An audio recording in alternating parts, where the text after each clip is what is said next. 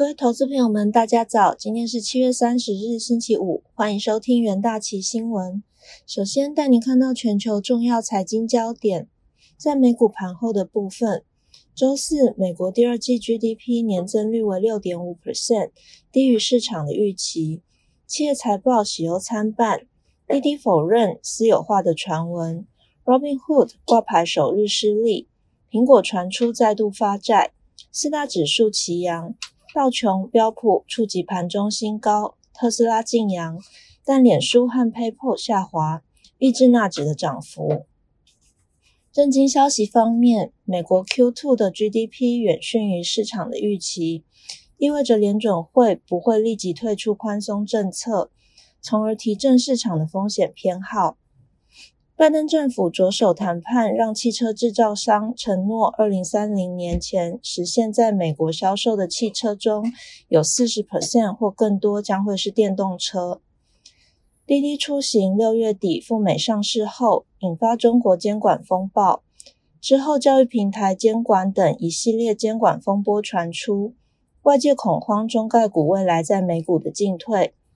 据外媒报道，中国将继续允许中汽赴美上市。疫情方面，全球确诊数已飙破一点九六亿例，死亡数突破四百一十九万例。美国累计确诊超过三千四百七十一万例，累计死亡数超过六十一点一万。印度累计确诊超过三千一百五十二万例，巴西累计确诊一千九百七十九万例。拜登周四推动打疫苗拿现金的活动。他表示，一点九兆元美国救援法案提供了州和地方政府资源，用于提供激励措施，以提高疫苗的接种率。他将呼吁地方政府使用这笔资金，向任何接种疫苗的人发放一百美元的现金奖励。企业消息方面，财报季持续，联电法说会后。外资喊买加码，并纷纷提高目标价。联电 ADR 暴涨七点六 percent，来到每股十点一九美元，换算价为台币五十九五十六点九三元，折溢价约为四点二七 percent。脸书第二季财报亮眼，但是仅第三季成长将趋缓。脸书下跌四点零一 percent，来到每股三百五十八点三二美元。PayPal 下跌了六点二三 percent，来到每股两百八十三点一七美元。该公司第二季营收及全年营收预期预期均逊于市场的预期。福特汽车上涨三点七五 percent，来到每股十四点三九美元。该公司克服晶片荒的问题，第二季财报小幅获利。福特汽车的好消息也有助于提振投资人对于特斯拉相关汽车制造商的前景，加上特斯拉财报确实亮眼，参院基础建设法案也有望通过。特斯拉周四大涨四点六九 percent，来到每股六百七十七点三五美元。滴滴出行传出正在考虑私有化，以安抚中国当局，并赔偿投资人的损失。滴滴出行盘前一度大涨四十五 percent，但随着滴滴否认该报道后，其股价收红十一点二九 percent，来到每股九点八六美元。苹果上涨零点四六 percent，来到每股一百四十五点六四美元。苹果传出再度发债六十五亿美元，最长为四十年期债券，将值利率设比美国公债高九十二个基点。线上券商 Robinhood 周周四正式挂牌纳斯达克，发行价定在每股三十八美元，出售了五千五百万股，亮相首日交易量超过苹果、特斯拉等公司，但收盘价为每股三十四点八二美元，与今年其他企业平均 IPO 股价上市首日上涨三十九 percent 的情况相比，可以说是出师不利。曾被誉为下一个特斯拉的尼古拉，周四股价狂泻十五点二二 percent，来到十二点零三美元。尼古拉创始人 Trevor Milton 遭到美国联邦大陪审团以三项诈欺罪名起诉。国际汇市的部分，美元对主要货币连续第四日走软，触及一个月低点。美国联准会表示，就业市场还有一些失地等待收复，才会考虑收紧货币刺激，让美元一个月来的涨势失去动能。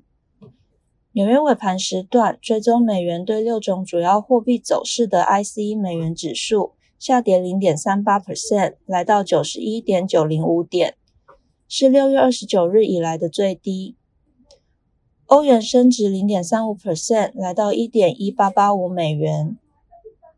人民币回升，震荡走势暂时告一段落。中国当局告知外国券商不必过度解读最近的监管行动。和中国经济密切相关的货币反弹，澳币与纽币分别上扬零点三三 percent 和零点七 percent。英镑对美元涨至逾一个月的高点。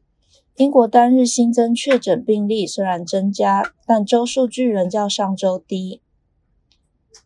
能源市场的部分，原油期货价格上涨，轻原油和布兰特原油均收创两周以来的最高价。金属部分，尽管费的前一日示意可能在未来几个月缩减购债规模，且世界黄金协会报告指出黄金需求下降，但美国经济数据较预期疲弱，仍使黄金期货价格收涨。接下来进入三分钟听股期的部分，首先看到联电期货，联电法说会公布第二季毛利率重返三成以上。EPS 达零点九八元，均优于市场预期，反映市场对成熟制程的需求成长。联电预估第三季晶圆出货量将季成长一到两 percent，产品单价将成长六 percent。目前订单能见度已看至二零二二年底。由于联电亮眼的财报与营运展望，多家外资投行同步喊买联电，并且调高目标价。联电期货周四强劲反攻，早盘开高，站回短期均线，中场上涨五点一八 percent。再看到中钢期货，中钢集团积极发展电动车领域，旗下旗下的成员新科近期报捷，建度靶材切入中切入国内多家二极体与功率元件大厂，将抢进车用二极体、第三代半导体制成的商机。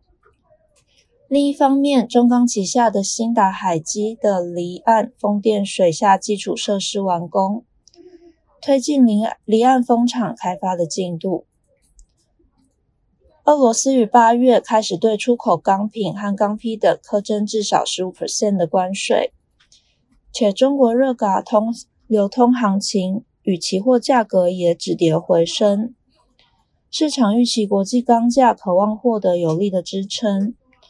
中钢期货周四反弹回涨三点一一 percent，再度站回均线之上。再看到新兴期货，新兴法说会公布第二季营收两百四十点三一亿元，毛利率十九点三五 percent，是近四十四季以来的新高。税后获利十八点二七亿元，也创近四十四季以来新高。EPS 一点二四元。新兴下半年进入传统旺季，预估营收将从八月明显成长。目前窄板、HDI 与软板需求相对强劲，第三季营运可望进一步冲高。新兴除了下半年营运展望乐观，公司也表示 ABF 产能至二零二五年几乎完售。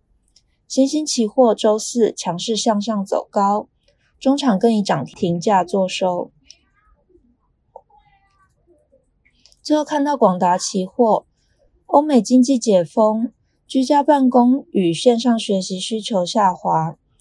摩根史丹利认为，笔电代工厂的第三季财测除了受缺料冲击，营收增幅将不如预期。二零二二年需求展望也可能向下调整，因此降评广达的投资平等至中立。广达在七月二十六日除夕之后，股价呈现贴息走势。期价维持弱势下行，周四续跌收盘，再创波段新低价，与与短期均线的乖离率拉大。投资人可以留意上述的股期标的哦。以上就是今天的元大旗新闻，谢谢各位收听，我们下周见。